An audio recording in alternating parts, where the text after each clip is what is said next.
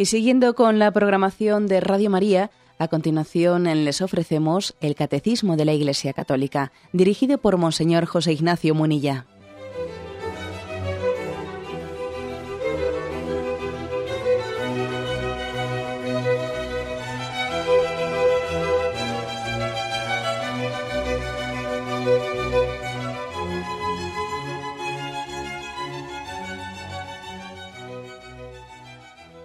Cordial saludo a todos los oyentes de Radio María. Un día más, con la gracia del Señor, proseguimos la enseñanza del catecismo de la Iglesia Católica. Estamos, eh, comenzamos hoy el apartado de la meditación. Ayer concluíamos la explicación de la oración vocal. Bien, la, el apartado de la meditación, eh, recuerdo, encuadrando nuestra explicación, que estamos hablando de las expresiones de la oración, que el catecismo dice que son oración vocal, meditación y contemplación. Bueno, pues a la meditación dedica cuatro puntos, a partir del 2705, que dice así. La meditación es eh, sobre todo una búsqueda.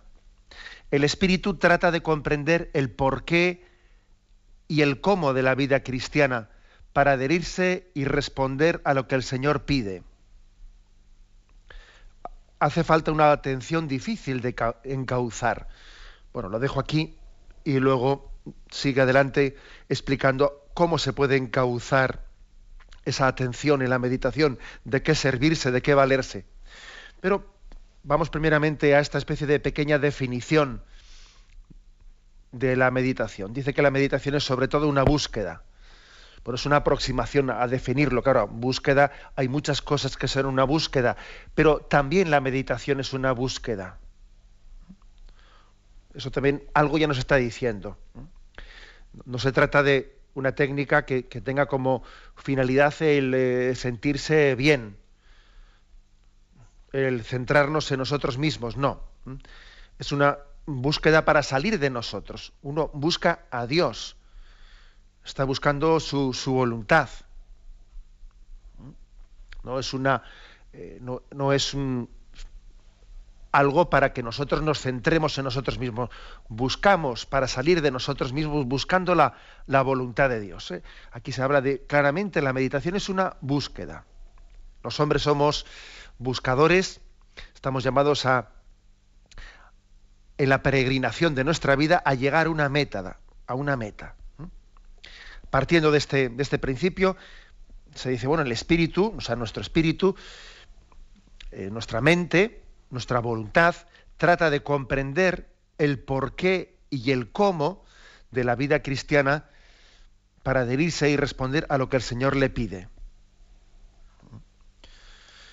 Es decir, eh, no se trata de, de meditar buscando curiosidades, que es verdad que también a veces podemos tener el riesgo de que uno se ponga a pensar y a cuestionarse cosas que son que son eh, primero imposibles de conocer, imposibles de entender, que son ociosidades, que son curiosidades, ¿no? Dar vueltas a, misterios que se nos esconden y, dice uno, pero ¿a dónde vas? Y eso no.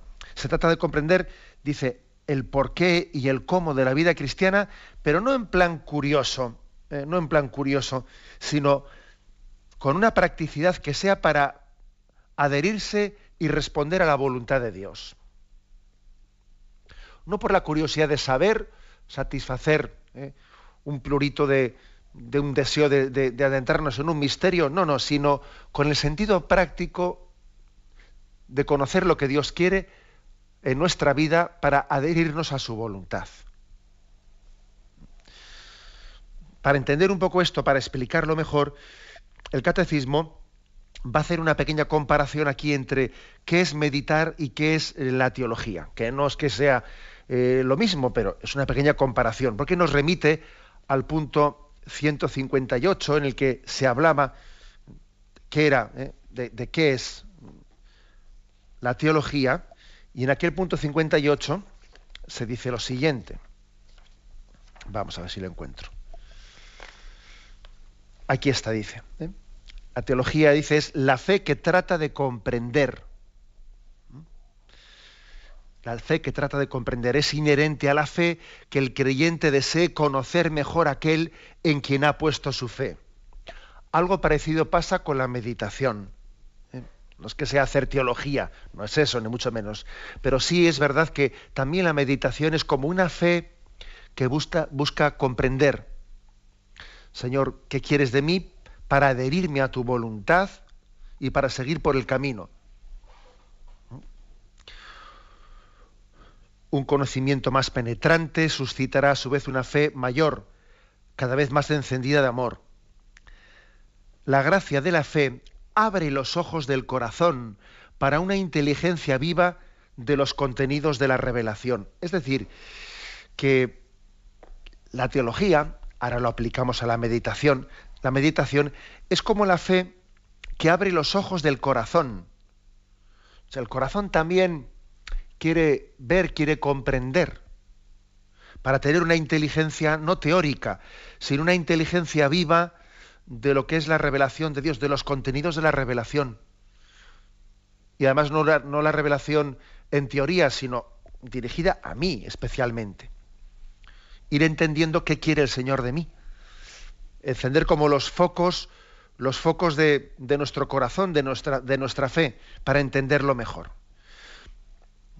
Y por último, para terminar de, hacer esta aplicación de la fe, mejor dicho, la teología, comparándola con la meditación, se pone aquí un, un pensamiento de San Agustín que dice, creo para comprender y comprendo para creer mejor.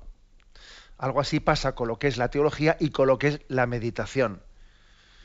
Yo creo para comprender, yo sí medito, yo si intento meditar las cosas, intento reflexionarlas, primero creo, si no, si no tuviese fe, por mucho que meditase, no iba a entender nada.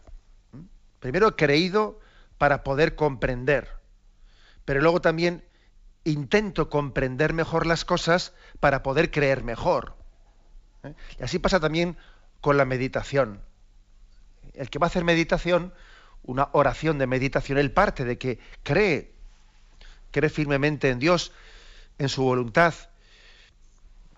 y, así porque cree, bueno, pues tiene la capacidad de, reflexionar y de meditar. Pero es importante que si el Señor le concede la gracia de, entender en la meditación los porqués y los cómo de los caminos de Dios, y se le hacen más comprensibles, eso le ayudará a creer mejor. ¿eh? Porque sería una, falsedad pensar que la fe es ciega. Y la fe, para que sea una fe pura, no tiene que renunciar a, ningún tipo de explicaciones. ¿no?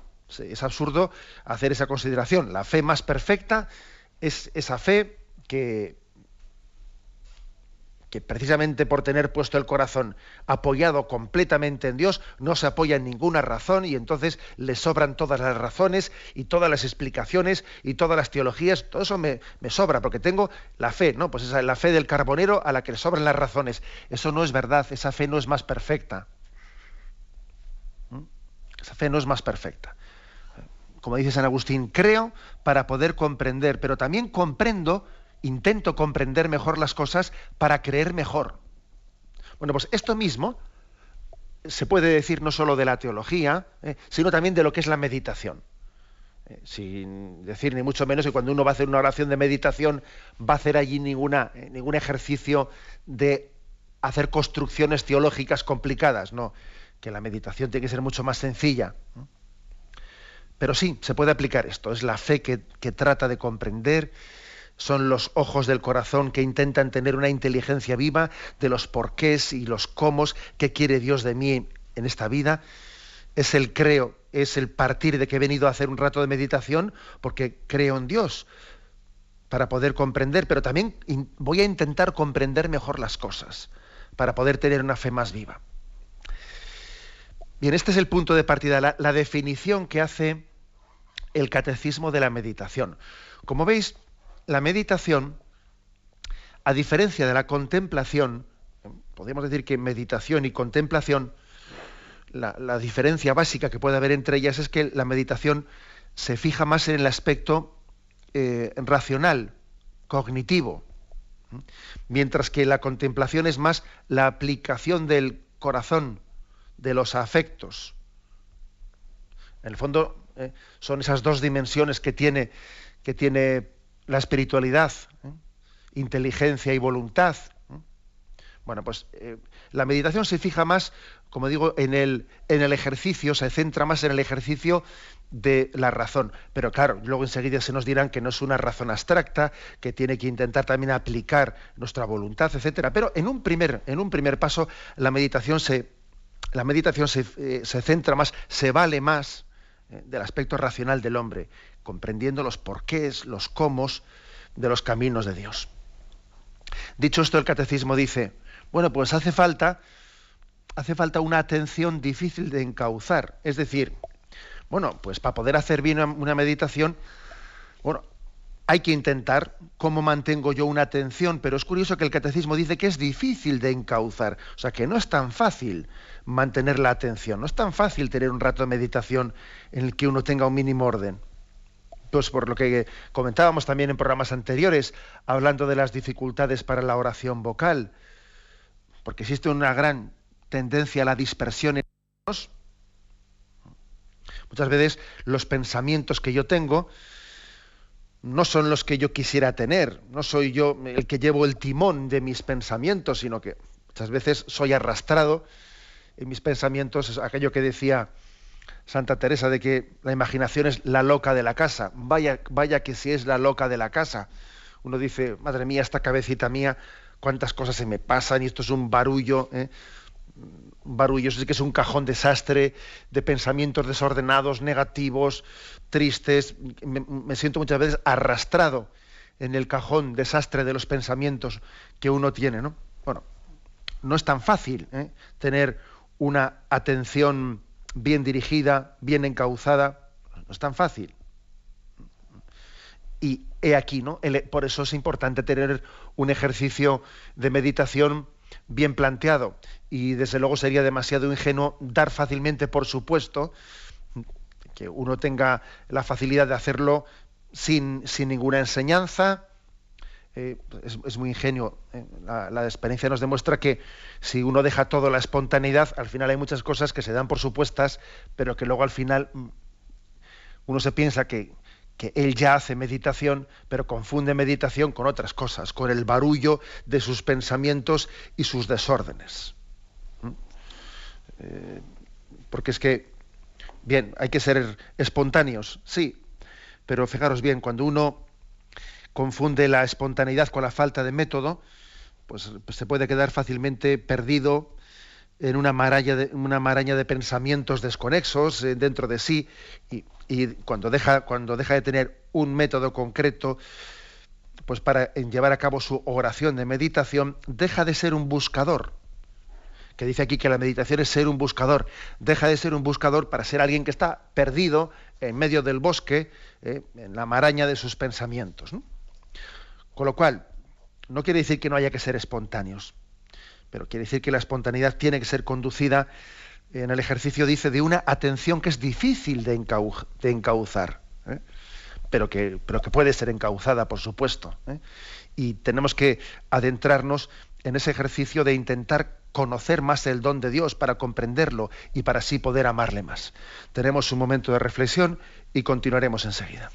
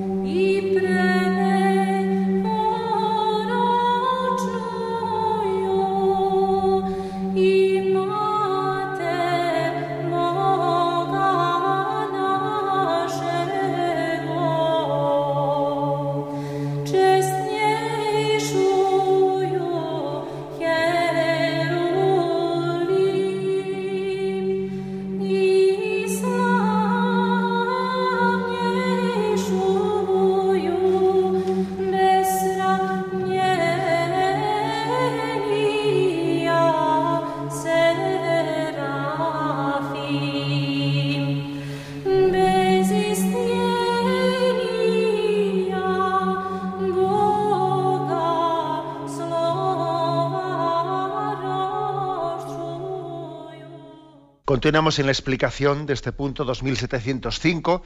El primer punto, el que se nos habla de qué es la meditación.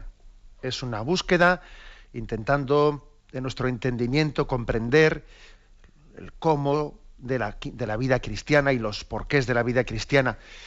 ¿Y cómo hacerlo? Dice el catecismo que no, es tan, que no es tan fácil, que también requerimos de una ayuda. Y dice, habitualmente se hace con la ayuda de algún libro, que a los cristianos no les faltan, esos libros que son de gran ayuda, y son los siguientes. Las Sagradas Escrituras, especialmente el Evangelio, las imágenes sagradas, los textos litúrgicos del día o del tiempo, los escritos de los padres espirituales, las obras de espiritualidad, el gran libro de la creación y el de la historia, la página del hoy de Dios. Estas son las propuestas que hace el catecismo de, de, qué servirnos, de qué, entre comillas, libros eh, servirnos para poder hacer la meditación. Primero, antes de entrar a comentar eh, esas, esas recomendaciones que se nos hacen, yo diré una cosa, no cualquier cosa sirve para hacer meditación, no sirve cualquier cosa. Aquí se nos dan algunas pautas concretas. Igual lo primero sería, el primer comentario sería eso de que todo vale, todo vale para hacer meditación. Eh, empecemos por, eh, por hacer un juicio crítico de eso. No, todo vale, no. Todo vale, no. Quizás estamos en un momento de un gran relativismo en el que se piensa que la clave de la meditación está únicamente en tu propia reflexión. Luego, el punto de partida, el texto que estés meditando, ¿qué más dará? El caso es que te sirva para ponerte tú a pensar. Y si es muy sugerente, mejor. Pues entonces voy a intentar buscar textos muy sugerentes, ¿no? Pues para que así, si son muy sugerentes, a ti te ayuden más. Bueno, vamos a ver. Eh, no, no podemos poner al mismo nivel un texto que es palabra de Dios de un texto de un autor de una fe no comprobada. a veces, pues, pues podemos, puede ocurrir perfectamente que en estas tendencias de la nueva era, etcétera, pues uno esté buscando o se le estén proponiendo, incluso en librerías, etcétera, ¿no? Se le estén proponiendo textos de, autores que igual no son ni cristianos, o si son cristianos son pues de una fe cristiana pues no muy adherida al magisterio de la Iglesia, o sí que o quizás a, veces se, se, ofrecen para la meditación textos que son pues muy poéticos y, que son muy bellos, pero vamos, que una poesía que no dice bien, pero esto, eh, este género tan poético está plenamente adherido al sentido cristiano. Eh, es decir, que, que tenemos hoy en día una tendencia muy grande al eclecticismo, a, coger un poquito de cada cosa, un poquito de aquí, otro poquito de allí, un poquito de pensamientos hindúes, otro poquito de pensamientos cristianos, otro poquito de filosofías. Hombre, vamos a ver. ¿eh? Yo, yo creo que teníamos que ser frente a esto críticos. ¿no? Esa tendencia eclecticista, etcétera, ¿eh? creo que manifiesta una crisis interior en nosotros y una confusión de ideas grande. ¿eh? Una cosa, por ejemplo, es el diálogo interreligioso, el diálogo interreligioso tan claramente marcado por eh, y cultivado por nuestros papas, por Juan Pablo II, por Benedicto XVI. Pero otra cosa es que, muy distinta ya al diálogo interreligioso, es que yo en mi oración personal esté utilizando indistintamente textos cristianos o hindúes o no sé qué. No, eso ya es, no es diálogo interreligioso. Eso es perder un poco mi norte interior. Para mí no es lo mismo meditar la Sagrada Escritura o el texto de un santo que coger un texto sugerente pero que no sea cristiano. No es lo mismo. ¿eh? No confundamos el diálogo interreligioso con perder nuestra espiritualidad. Porque a veces parece que el diálogo interreligioso se, se puede hacer sinónimo de perder el norte. Y no es así. ¿eh? no es así. Partiendo de esto, por lo tanto, aquí el catecismo dice, bueno, seleccionemos las cosas, no, no cualquier cosa vale.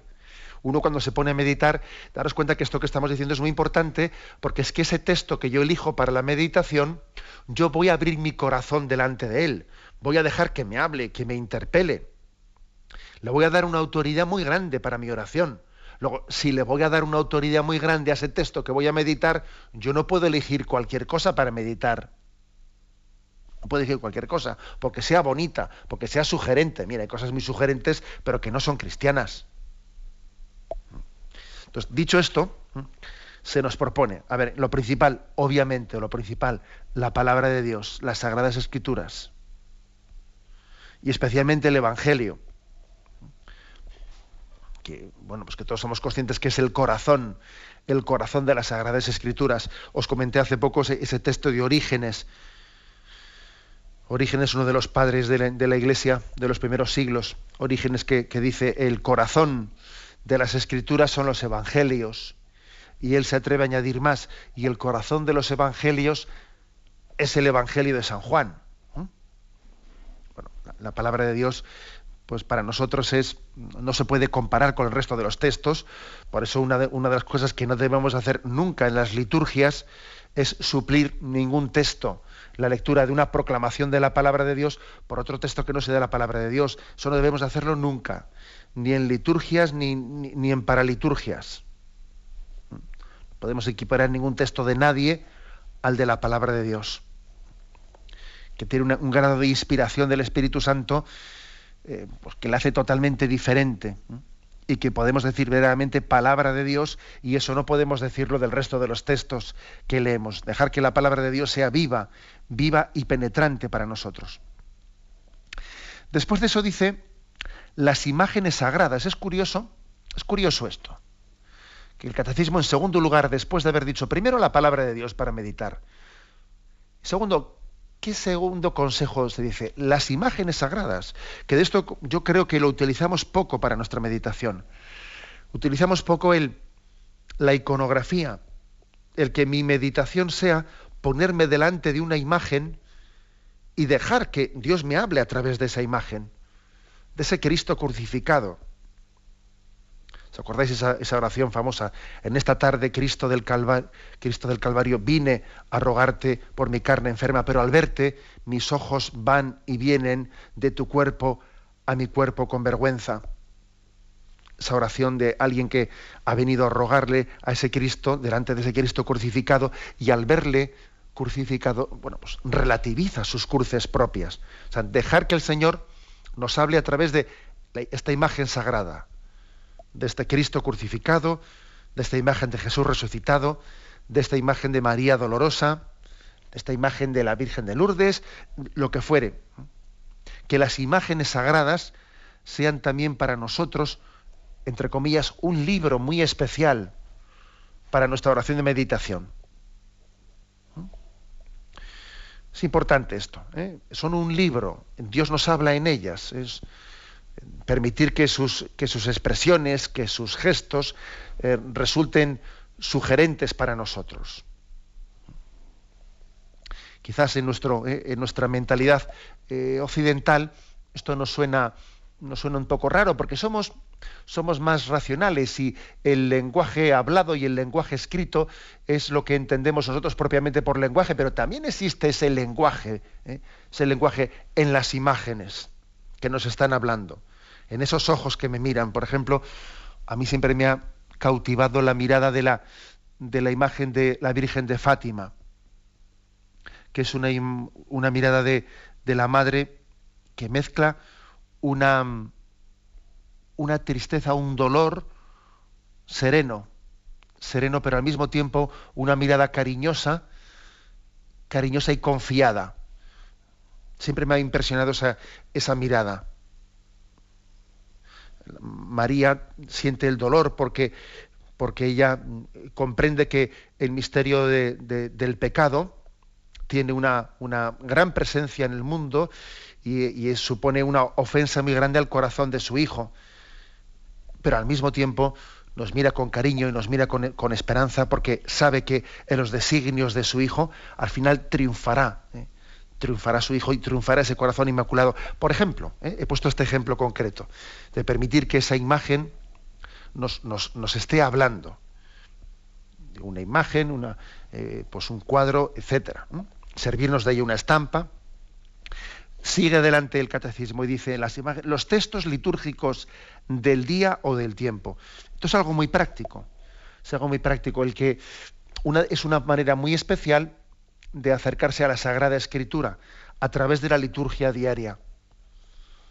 Y existen, bueno, pues la posibilidad bien sea de comprar los misales, que están en uno o en dos tomos, los misales de la liturgia, en el que se contiene toda la liturgia, y también existe la posibilidad de que uno tenga unos formatos más prácticos, porque no siempre eh, todo el mundo tiene la facilidad de en un misal de mil páginas de saber buscar lo que hoy corresponde. También existen por ahí subsidias pues que están mm, se publican mensualmente y mensualmente pone en cada día cuál es la liturgia de ese día. De dos maneras, ¿no? Por una parte, meditando los textos de la palabra de Dios que corresponden a ese día. De esta manera uno tiene una gran, una gran ayuda y es que generalmente el texto, la primera lectura del Antiguo Testamento y el Evangelio que se leen suelen tener generalmente eh, un mensaje que está integrado, ¿no? Se, ha buscado pues, una idea madre a la hora de elegir la primera lectura y el Evangelio. Pero no únicamente meditando eh, las lecturas de la palabra de Dios que se celebran en la Eucaristía, sino también uno perfectamente puede y es muy conveniente meditar también otras partes de la liturgia, por ejemplo, los prefacios de la misa, oraciones, las oraciones colecta, otras fórmulas del ordinario de la misa, por ejemplo, voy a meditar la fórmula de la consagración, voy a meditar eh, muchas cosas que a veces repetimos, pero nunca nos hemos parado a meditarlas. Otra sugerencia es esta. Dice también, los escritos de los padres espirituales. Bueno, pues dice uno, pues voy a, voy a meditar, por ejemplo, en los escritos de San Francisco de Sales. Voy a meditar los escritos, el libro de, pues, de, Santa Teresita de de Santa Teresa de Jesús, intentar especialmente, yo creo que, eh, que nos resulten conocidos los grandes clásicos de espiritualidad, que son joyas auténticas que a veces desconocemos. Yo creo que consumimos en las librerías religiosas, muchas veces las, obras que más se venden, pues suele ser, eh, vamos, no estoy yo despreciando a nada, ¿eh? porque todo lo que sea, todo lo que esté, mm, vamos, con las bases bien puestas en, estas fuentes de las que habla el catecismo, está bien.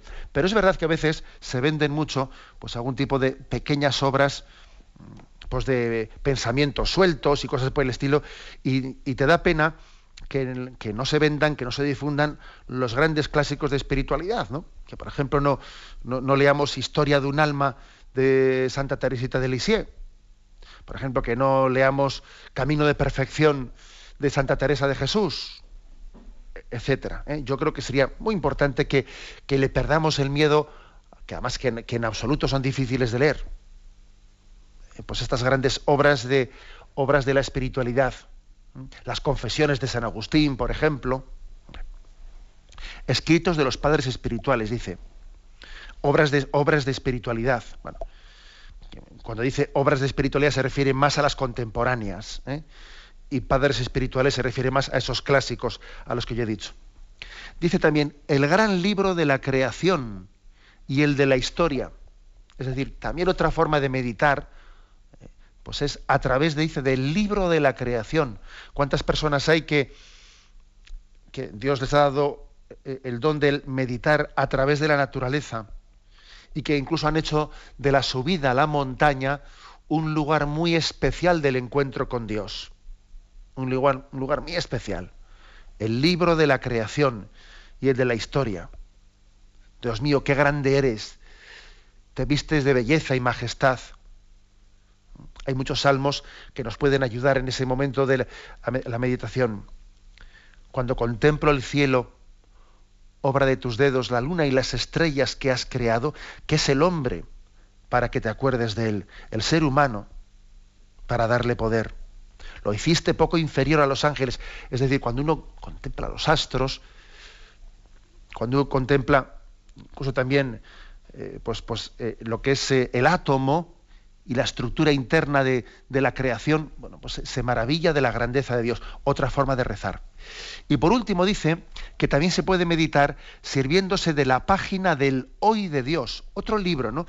Aquí no se refiere al libro de la creación o de la historia, sino se refiere al hoy de Dios. A través de los acontecimientos que hoy han, hoy han sucedido en mi vida, eso que ha acontecido, que resulta que mi madre me ha dicho tal cosa, acontecido esto en la familia, y entiendo que Dios nos ha hablado. Y voy a meditarlo porque, porque eso forma parte de, del libro de la vida. Y en el libro de la vida ha acontecido esto, también Dios me está hablando en este acontecimiento y hago de ello objeto de meditación. Lo mejor, obviamente, como siempre, es intentar sumar todo esto. ¿eh? Sumar todo esto. Si, por ejemplo, alguien reduce su, su meditación exclusivamente a través de, este, de la creación, pues hombre, eh, pues tarde o temprano se empobrecerá porque le faltará toda la riqueza de la palabra de Dios, de la tradición de la Iglesia. Pero si alguien, por ejemplo, reduce su meditación exclusivamente a los textos litúrgicos y no se ha enriquecido nunca de meditar también el, el hoy de la vida, los acontecimientos que me han sucedido, hacer de ellos una meditación, pues igual también tiene un riesgo de que su liturgia esté un poco desencarnada. Por eso conviene pues, compaginar este, estas fuentes de meditación, compaginarlas, ¿eh?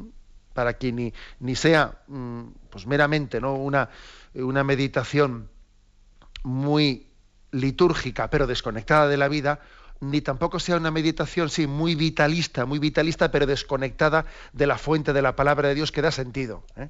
Hay que compaginar todo esto. Bien, tenemos un momento de reflexión y continuaremos enseguida.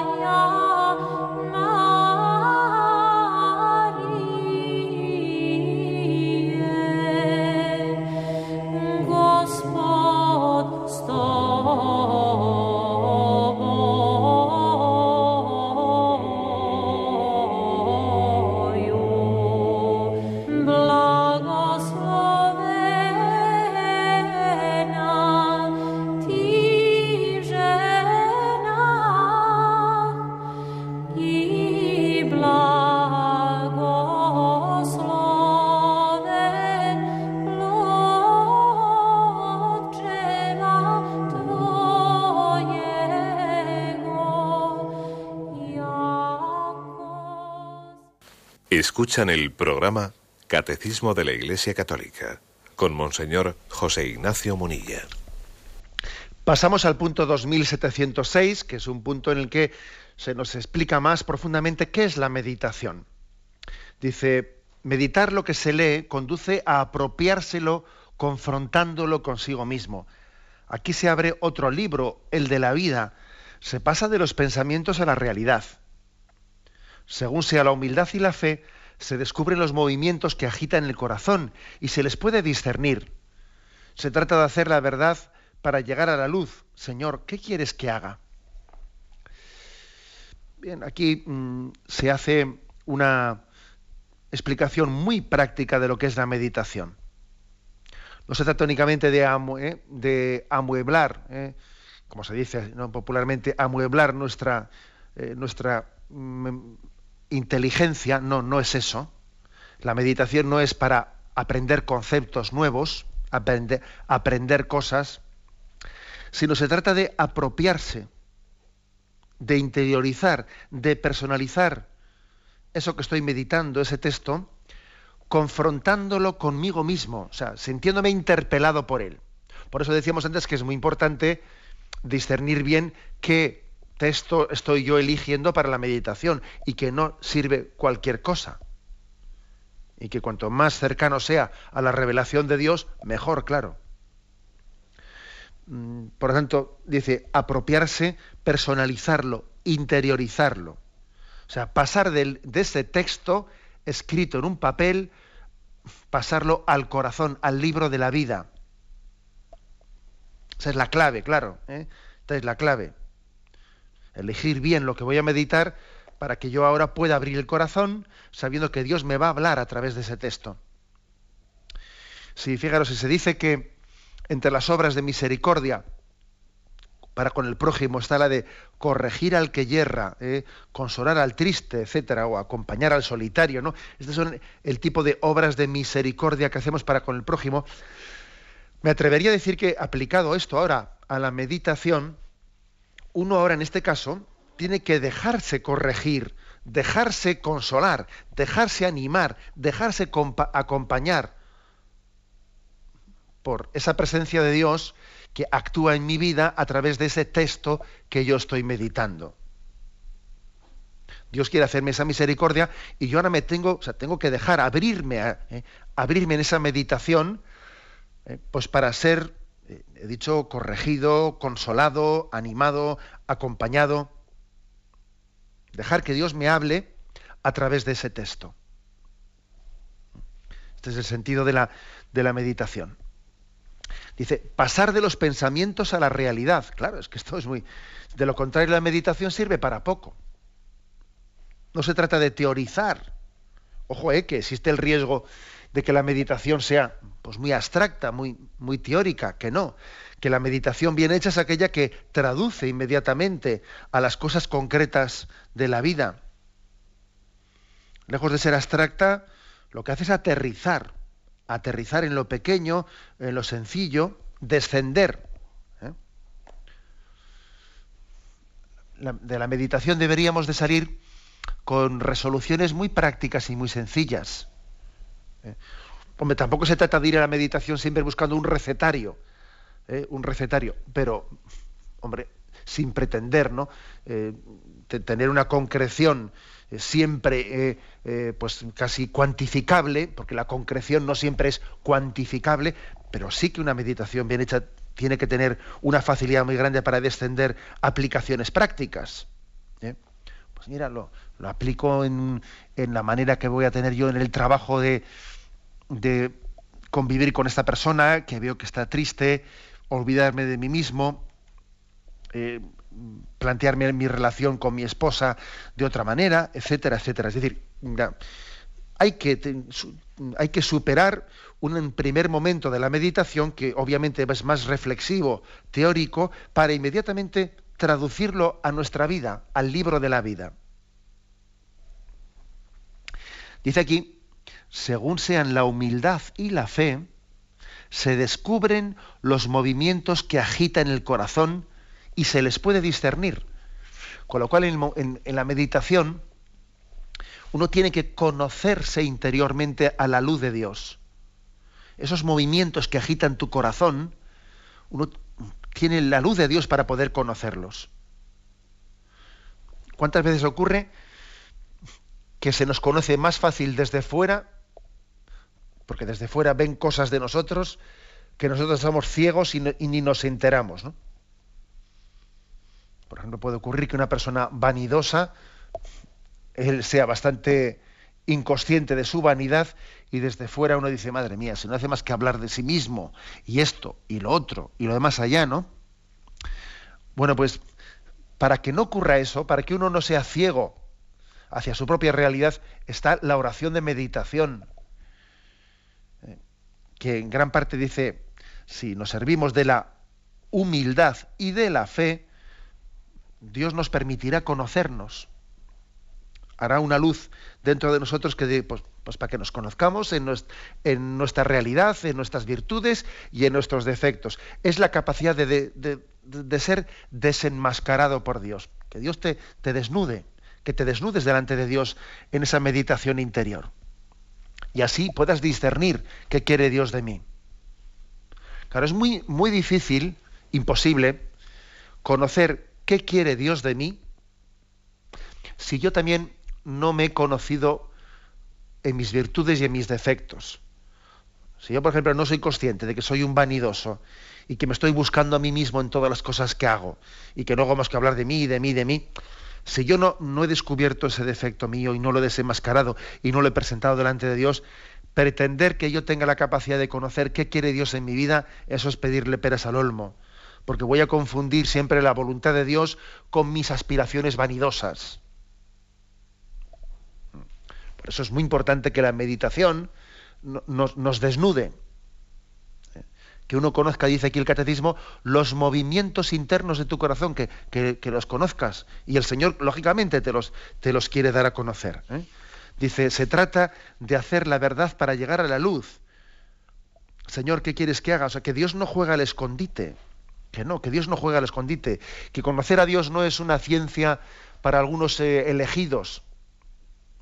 Que sabéis bien que, que, os lo he contado en más de una ocasión, que que una de las herejías primeras que existió en la historia de la Iglesia fue esas tendencias gnósticas que venían a decir que el cristianismo estaba reservado para, para unos, eh, unos privilegiados, unos, digamos, eh, que podían ser calificados de especialmente espirituales, intelectuales, capaces de penetrar los misterios, que no, que eso no es así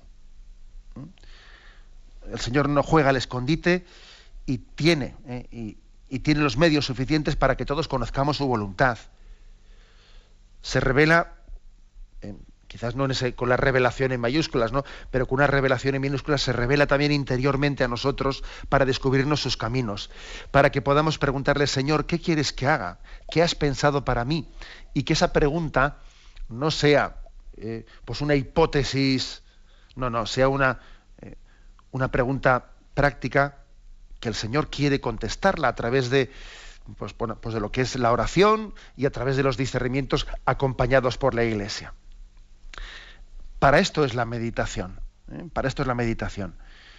Y por lo tanto creo que también es muy importante cuando uno medita que tenga fe en que el Señor va a hablarle, en que el Señor se le va a descubrir, que tenga fe en ello sin que esto, como he dicho antes también, sin que esto eh, tenga que traducirse en un recetario. Uno no puede ir a la meditación mm, pidiéndole a Dios, Señor, enséñame tus caminos, y me lo tienes que decir ahora, ya, aquí, en concreto, de esta manera, esto, entonces, ¿qué hago? No, ¿eh? O sea, las respuestas de Dios que va haciendo luz en nuestra vida no suele ser ¿eh? Traducidas en un recetario mm, que, el Señor me lo deje todo claro aquí, ahora no. Uno poco a poco en su vida va, va descubriendo las cosas. También el Señor nos pide que tengamos paciencia. Anda que Él no tiene paciencia con nosotros. Tienes luz para, tienes luz para caminar hoy, hoy. Mañana tendrás luz para caminar mañana. ¿eh? También hay que decir, sí, el Señor descubre su voluntad, pero no, ¿eh? eso no, no, quiere decir que no tengamos que tener pues, todo un itinerario paciente para ir descubriendo poco a poco nuestro camino. ¿eh? No podemos pretender aplicar nuestras tendencias tan ansiosas de pretender controlarlo todo y tener todo atado a la voluntad de Dios. No, eso, es, eso sería confundir la meditación la meditación de la voluntad de Dios con nuestra tendencia ansiosa y controladora, ¿eh? tan grande nosotros. No. En ese sentido no se conoce la voluntad de Dios. Pero sí en el sentido de que quien ora, quien medita, quien tiene eh, una firme y, como decía Santa Teresa de Jesús, determinada determinación de hacer oración, en el fondo está dejando que Dios le acompañe en su vida y le irá iluminando y descubriendo sus caminos, poco a poco, según le sea necesario. Bien, lo dejamos aquí. Hemos explicado hoy los dos primeros puntos del tema de la meditación, el 2705 y 2706. Damos paso ahora a la intervención de los oyentes.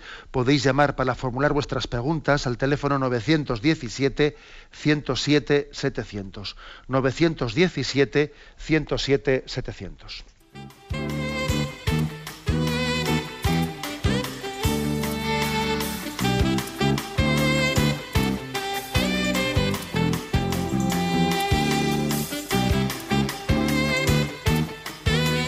Radio María le ofrece la oportunidad de recibir en su casa sus programas favoritos.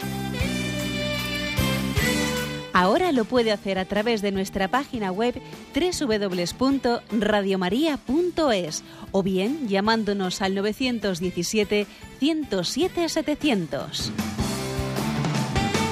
Pídanos el programa que más le interesa en cualquiera de sus emisiones, especificando el día y la hora que lo ha escuchado. Solo nos tiene que decir si lo quiere en CD de audio o CD o DVD en MP3. Haga su solicitud en el 917-107-700 y en www.radiomaria.es. Radio María, más cerca de usted. Sí, buenos días, ¿con quién hablamos? Hola, buenos días. Buenos Mire, días. quería preguntarle, ¿hay casualidad en los acontecimientos? Bueno, vamos a ver, hay casualidad en los acontecimientos. Mm, La palabra casualidad, mm, pues obviamente puede ser, puede ser perfectamente entendida eh, desde el ángulo humano, en el sentido que, bueno, pues puede eh, haber un acontecimiento que no ha tenido una, eh, una acción voluntaria por parte del hombre. Entonces, esa palabra casualidad puede ser comprendida desde ese ángulo. Desde nuestro punto de vista, de fe, eh, también podemos decir otra cosa, y es que en todo lo que ocurre en, nuestra- en la vida hay también una providencia, hay también una voluntad permisiva, bien sea una voluntad directa de Dios o una voluntad permisiva de Dios, es decir, hay una providencia de Dios.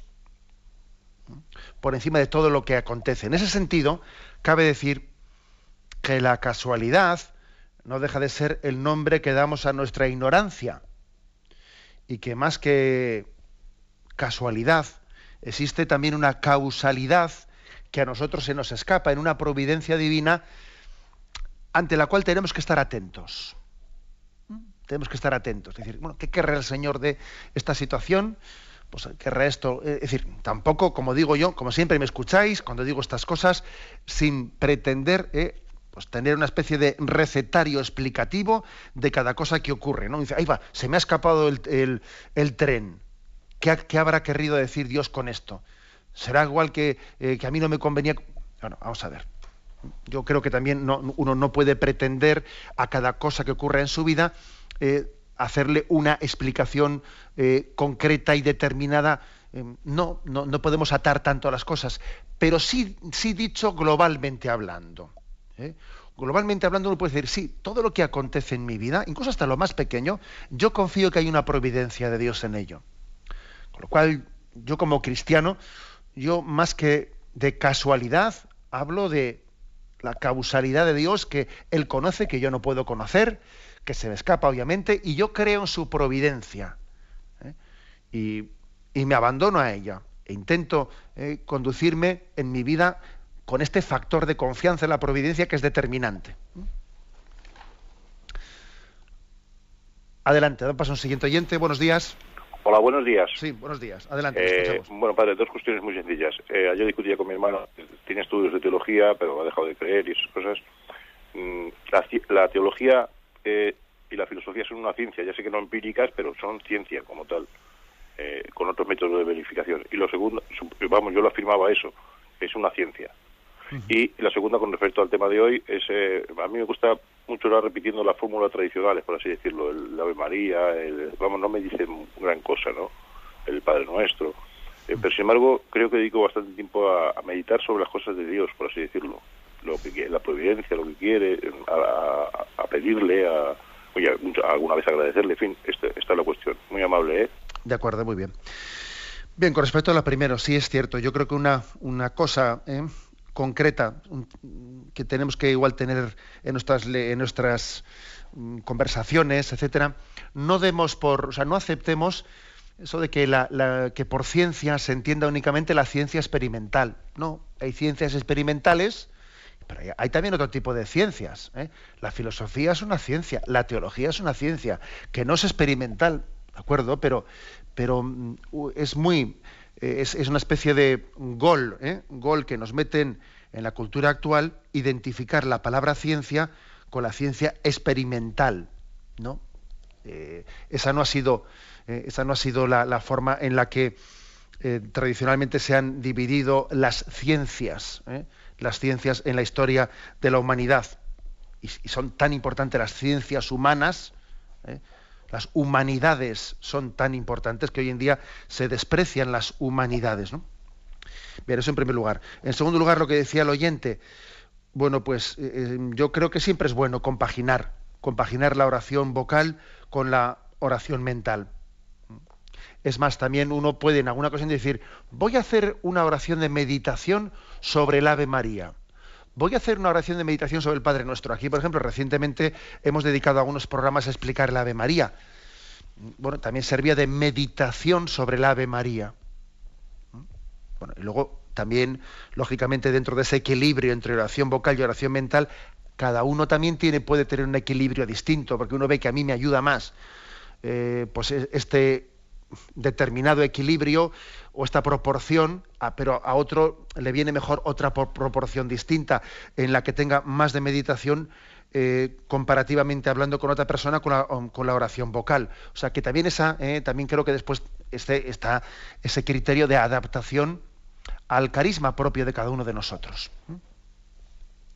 Adelante, me pasa un siguiente oyente. Buenos días. Buenos días, eh, Monseñor. soy Salvador de Arrecife. Adelante. Eh, quisiera preguntarle, em, hay un portal mm, católico mm, mexicano que tiene una transmisión directa en vivo de la exposición del Santísimo. Eh, quisiera saber su opinión en cuanto a la validez de esto. Bueno, vamos a ver. La verdad es que desconozco, eh, desconozco que si la Iglesia o la Santa Sede haya podido decir algo al respecto, pero bueno, yo creo que en principio que haya un portal eh, que tenga una, una imagen directa o en directo de la exposición del Santísimo, pues obviamente mm, eso mal, o sea, incorrecto no puede ser, mal no puede hacer a nadie. Ahora bien, como siempre decimos, ¿no? Le podrá, podrá ser algo subsidiario para, para alguien que no tiene la capacidad de estar ante el Señor en su presencia. Desde luego yo creo que yo, pudiendo estar ante el Señor en su presencia, no me siento suplido por tener a través de, televisión o de internet esa forma de, de, estar ante el Señor. El principio, yo diría el mismo principio que el de la retransmisión de la Santa Misa. No haría una diferenciación de exposición del Santísimo, oración del Rosario, celebración de la Santa Misa, aplicaría el mismo principio. ¿eh? Creo que un medio de comunicación puede, puede servirnos eh, en el momento en el que nosotros no tenemos la capacidad de hacernos eh, presentes, pero obviamente pues sería también una tentación el que uno se agarrase con excesiva facilidad al medio de comunicación para no estar presente en la Santa Misa, para no estar presente. ¿eh? Creo que esta es la explicación que daría. Adelante, paso un siguiente oyente. Buenos días. Buenos días, padre. Sí, escuchamos. Mm, yo he intentado leer a Santa Teresa, pero me resulta muy comprensible su lenguaje. Sin embargo, una pequeña frase de ella, como solo Dios basta, pues sí me, me llega y veo que es profundísimo. Y con mi marido hemos ido a Ávila y hemos visto en el CITE, la Universidad Internacional de, de la Mística, y allí en, en ese contexto, en, en, esa, en ese edificio, en todas esas cosas, también eso nos ha hablado. De acuerdo, si siempre una peregrinación, por ejemplo, una peregrinación teresiana, eh, pues a Ávila, conocer los lugares puede ayudar muchísimo. Con respecto a la lectura de Santa Teresa de Jesús, ocurre una cosa, que uno tiene que familiarizarse eh, con ese lenguaje de hace pues, cinco siglos, eh, que dependiendo también de las traducciones del libro o de la versión que, que uno esté leyendo, ese cierto lenguaje medieval pues que tiene una sintaxis distinta a la nuestra, que es muy bonito, por cierto, es muy bonito, pero uno necesita tener un poco de paciencia para poderse familiarizar con él. Y cuando se ha familiarizado, lee mucho más fácil a Santa Teresa. Pero, claro, si no tiene esa paciencia, ese lenguaje medieval, esa forma de construir las frases tan barrocas, etcétera, eh, pues nos puede llegar a, a, hacer un poco difícil ¿no? la comprensión de las frases. Bueno, en cualquier caso, también es verdad que hay por ahí muchos eh, libros de pensamientos teresianos, etcétera, que pueden ayudarnos mucho. Estamos pasando un último oyente. Buenos días, ¿con quién hablamos? Buenos días, soy Pilar. Adelante. Buenos días, monseñor. Vamos a ver, quiero hacerle una pregunta de algo que hablado usted hoy. Ha hablado sobre la vanidad. Por miedo a la vanidad, yo no soy capaz de salir a Dambón a leer porque si fuese atrás de una columna lo haría, pero allí pienso que voy a pensar en mí misma en vez de lo que estoy leyendo. Esa es una de las cosas. ¿Hago bien o hago mal? Bueno, yo como siempre digo, es bueno que se deje usted acompañar por alguien, ¿no? Porque sería demasiado demasiado pretencioso que en una llamada telefónica alguien le conociese a usted así de entrada sin más. Pero vamos a ver, que uno en principio, por miedo a la vanidad, deje de hacer una cosa porque si la hago voy a pensar que estoy pensando que bien, a mí en principio me parece que me parece que eso no, es un discernimiento bien hecho. Ahí también se aplica, creo que si no me equivoco, es un pasaje de, la vida de San Bernardo, creo que recordar, creo que era San Bernardo, el que habiendo eh, salido a, decían de él que predicaba muy bien, etcétera, y que saliendo un día a, a la calle, pues él empezó a pensar, bueno, vamos a ver, si yo ahora me pongo aquí a predicar, la gente dirá, qué bien habla, qué bien se expresa, y entonces, mm, entonces en un momento determinado, todo el mundo me alabará y todo el mundo sé qué, y entonces será mejor que no predique para que así mi vanidad no crezca. Y entonces, viendo él que estaba siendo tentado, se volvió él y le dice a Satanás que entendía que detrás estaba Satanás en esa tentación y le dijo, ni por ti lo comencé, ni por ti lo voy a dejar de hacer. ¿Eh? Que es una frase, yo creo que es definitiva, ¿no? Ni por ti lo comencé, ni por ti lo voy a dejar de hacer. Porque obviamente eh, también uno puede ser tentado para no hacer las cosas por miedo a la vanidad. ¿Eh? Yo creo que sería la, respuesta más ajustada a la pregunta que usted hace. Tenemos el tiempo cumplido. Me despido con la bendición de Dios Todopoderoso, Padre, Hijo y Espíritu Santo. Alabado sea Jesucristo.